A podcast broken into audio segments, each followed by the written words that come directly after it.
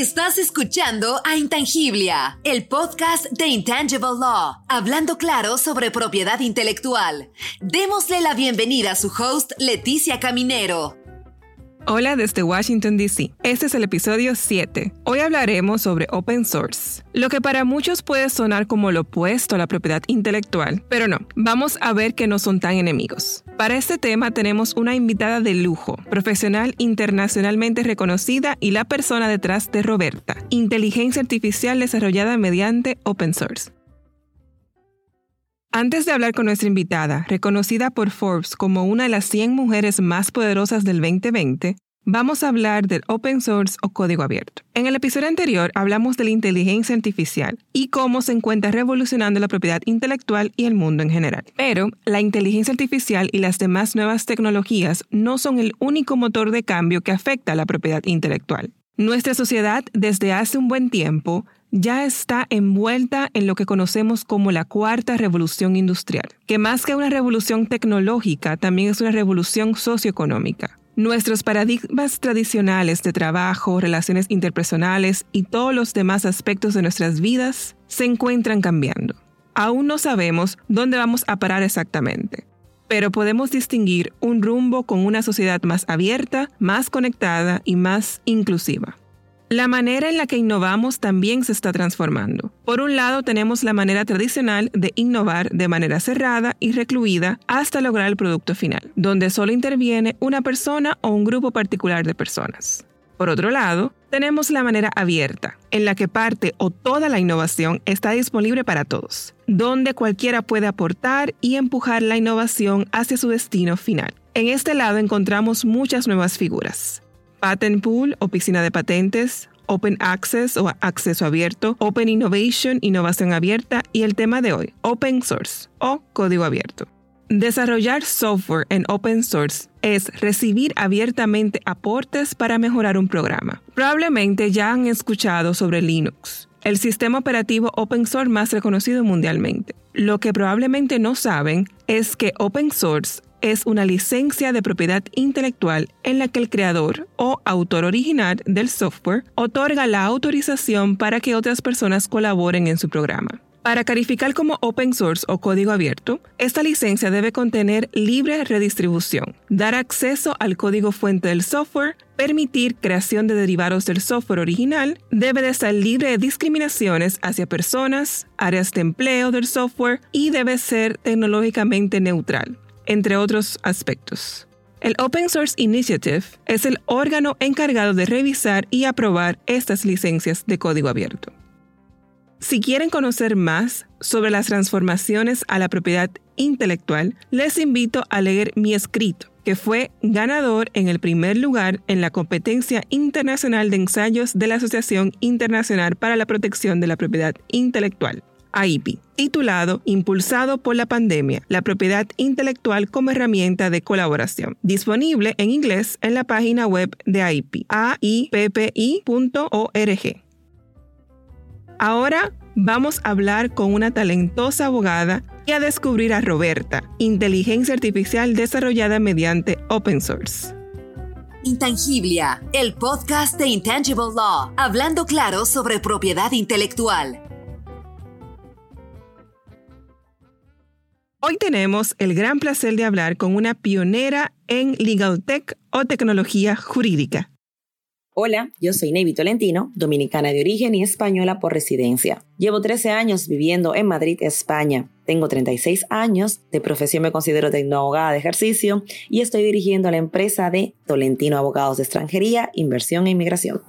Tu historia personal es sumamente interesante, como desde República Dominicana llegaste a Europa, primero a Inglaterra, luego España, y paso a paso te, te, abriste camino para formar tu propia firma, tu propio bufete de abogados en España.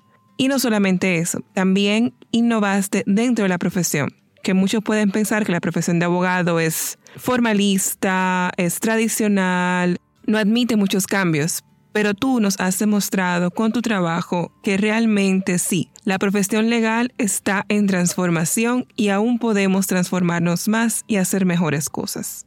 Y hablando de innovación, ¿nos puedes hablar de Roberta? ¿Quién es Roberta?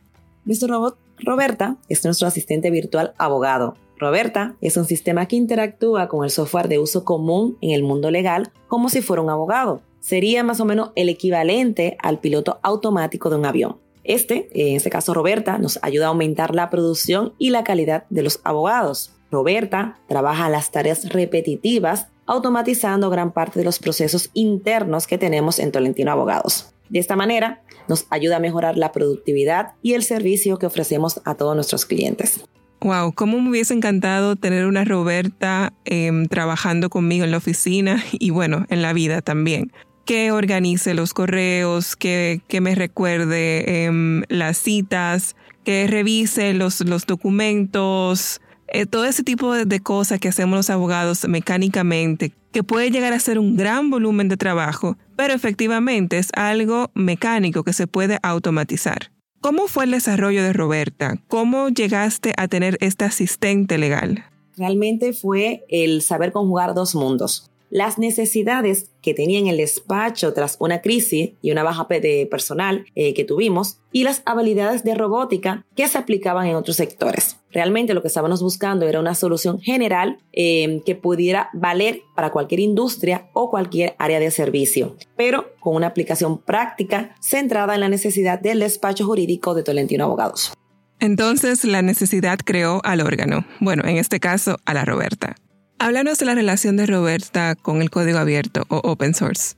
De hecho, vamos a abrir gran parte de esta tecnología mediante open source, que eso significa que cualquiera va a poder utilizar nuestra tecnología, ya que el negocio está protegido por la innovación y no por la propiedad intelectual. Parte del éxito del proyecto de Roberta eh, son las aportaciones open source de terceros. Creemos que cuando hay aportes sustanciales, estos también deben ser de carácter abierto. Bien, es decir que Roberta se nutre del open source y también puede nutrir a otras personas mediante el open source. ¿Cuál fue la mejor parte de su desarrollo para ti? La mejor parte de esta innovación y el desarrollo ad es decir, nuestro desarrollo que está hecho a la medida y la peor parte puede ser que nos mantiene mucho en tensión, ya que si paramos la innovación o la creación es fácil que la competencia pues nos supere. Lo mejor de Roberta es que tienes una asistente personalizada exactamente para lo que necesita tu firma y lo peor es que tienes que estar en constante desarrollo, constante progreso dentro de esta herramienta para poder mantenerla al día y actualizada. Y como sabemos, el progreso realmente nunca termina.